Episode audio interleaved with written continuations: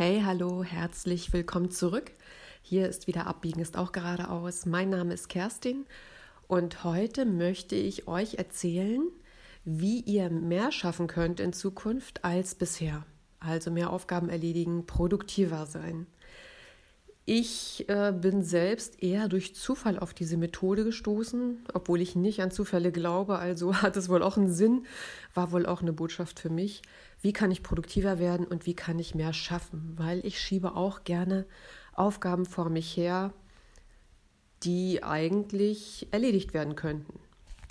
Ja, dabei bin ich auf die Ivy Lee Methode gestoßen. Ihr könnt gerne im Internet äh, nach der Ivy Lee Methode suchen, da werdet ihr zahlreiche Informationen finden. Ich möchte euch aber trotzdem erzählen, worum es dabei geht und ob das für mich auch funktioniert hat. Ich habe es nämlich ausprobiert. Also ich fange mal ganz von vorne an. Anfang des letzten Jahrhunderts gab es einen Großindustriellen, Charles Schwab.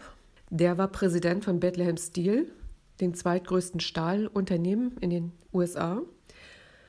Und Charles Schwab war auch einer oder wurde einer der reichsten Menschen der Welt zu damaliger Zeit.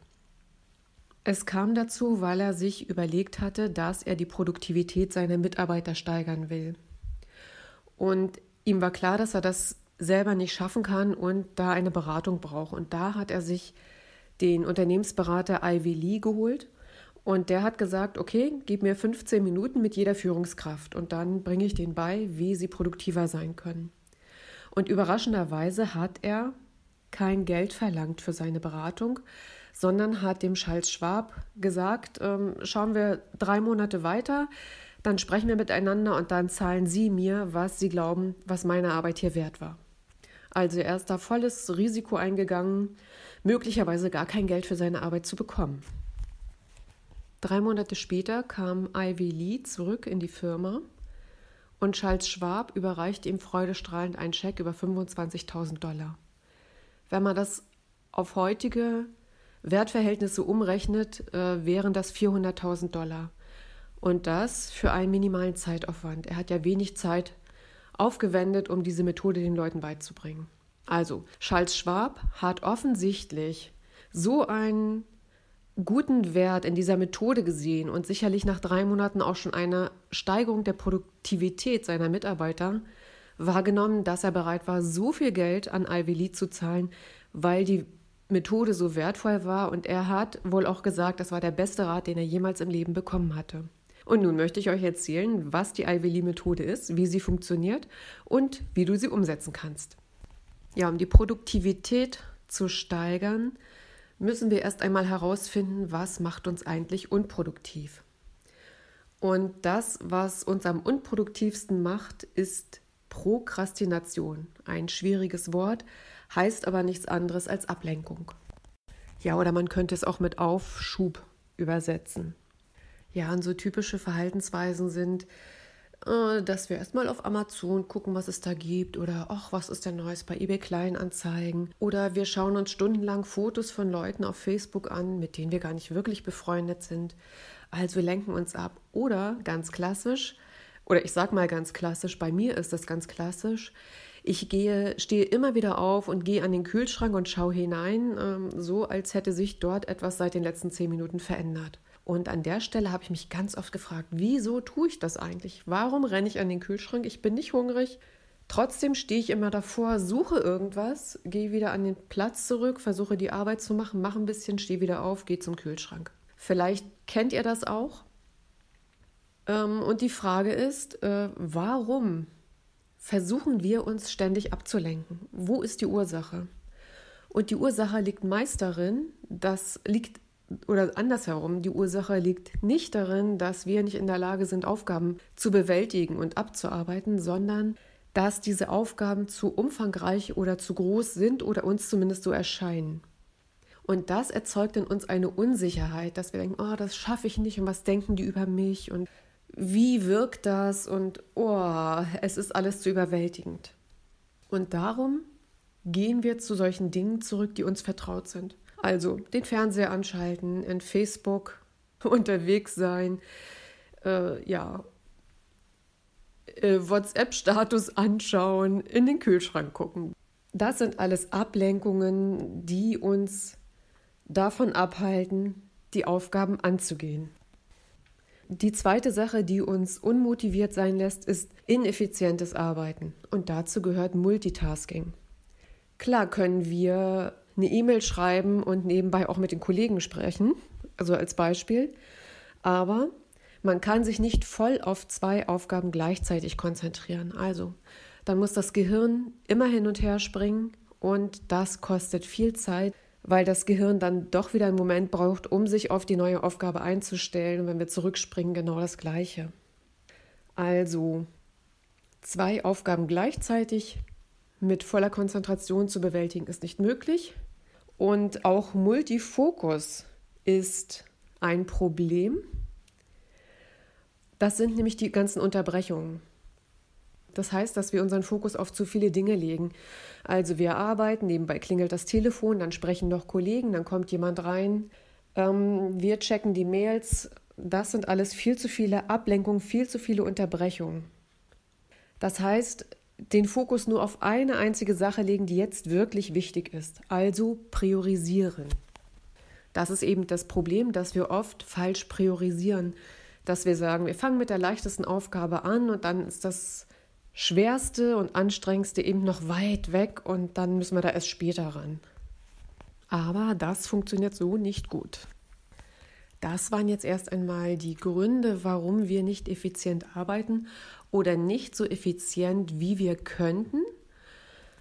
Ähm, und jetzt kommen wir dazu, wie schaffen wir das denn, effizient zu arbeiten und sogar mehr zu schaffen als bisher.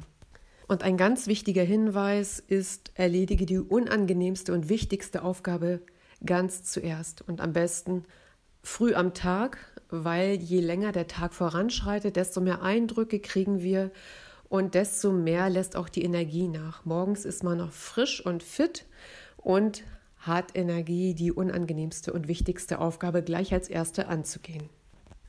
Ja, und ein weiterer wichtiger Part ist, sich nicht zu viele Aufgaben aufzubürden. Also auch mal Nein zu sagen, lieber weniger Aufgaben bearbeiten, dafür aber besser.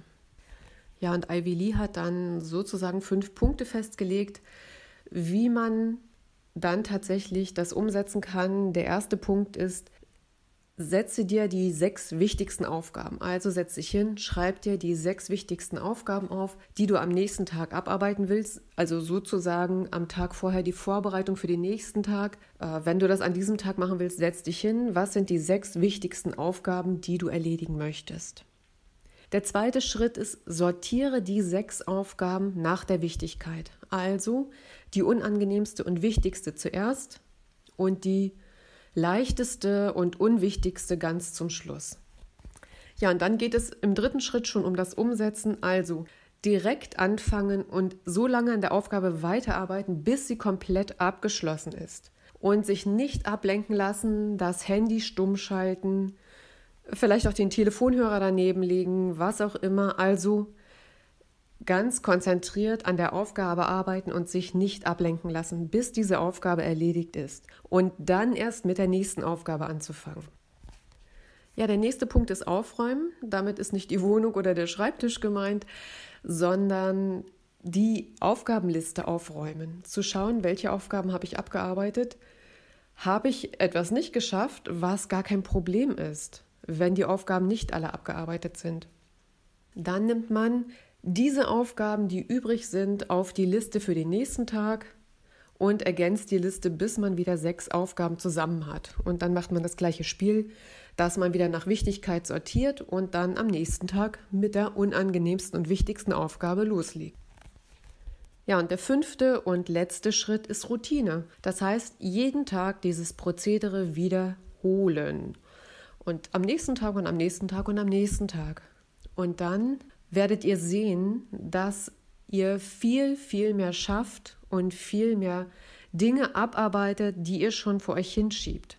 Nochmal ein Wort zu den Aufgaben, wenn sie zu groß erscheinen. Dann ist es ganz sinnvoll, die Aufgaben in kleine Teilschritte zu zerlegen, die nicht mehr so riesig und groß erscheinen, also die euch leicht erscheinen abzuarbeiten, die keine Unsicherheit mehr hervorholen, die kein, keine Angst mehr machen, sie abzuarbeiten. Also in meinem Fall ist das so, ich habe das oft gemerkt, wenn ich zum Beispiel in meinem Schreibkurs die Aufgabe hatte, jetzt eine bestimmte Geschichte zu schreiben. Dann hatte ich zwar Ideen, aber trotzdem kam diese Unsicherheit und ich rannte zum Kühlschrank und ähm, stand immer davor, also wie ich das vorhin schon sagte. Ja, und was kann ich da machen? Das heißt, in meinem Fall habe ich dann geguckt, äh, in welche Teilschritte kann ich das zerlegen. Zum Beispiel gliedere ich die Geschichte, die ich schreiben muss, erst einmal in Teilgeschichten, in kleine Kapitel. Mach mir klar, welche Personen sind dabei. Also, dass ich erstmal kleine Teile der Geschichte abarbeite, mir eine Struktur mache zum Beispiel und dann am Ende diese Struktur abarbeite und die Geschichte schreiben kann. Und dann ist es auch nicht mehr so eine gewaltige Aufgabe wie die Aufgabe, jetzt schreib eine Geschichte zum Thema XY.